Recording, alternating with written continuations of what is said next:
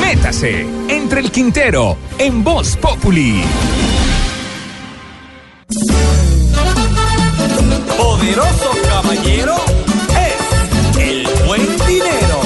¿Alguna vez ustedes se han comido la plata de la prima navideña o se han comido una platica que tenían por ahí ahorrada? Pues una santanderiana se comió sus ahorritos literalmente.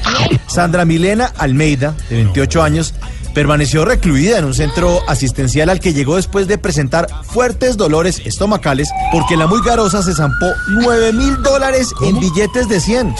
27 millones de pesos. La apetitosa suma fue ingerida después de que el compañero sentimental de Sandrita descubrió que ella los tenía por ahí escondidos y le pidió parte de ese botín. Ay, ¿qué le pasa? No le pienso dar ni un céntimo porque usted esta plata se la cositas. Va a gozar. Por eso, esta mujer de 28 años decidió tragarse 9 mil dólares. O mejor, dolores, porque la tragata terminó en una cirugía en el Hospital Universitario de Santander. Unos billetes se han fusionado con las paredes intestinales.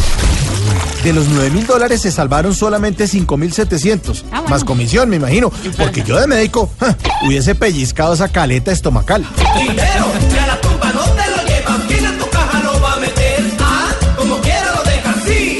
Los billetes fueron entregados a las autoridades que adelantarán la respectiva investigación para determinar si se trata de lavado de dinero.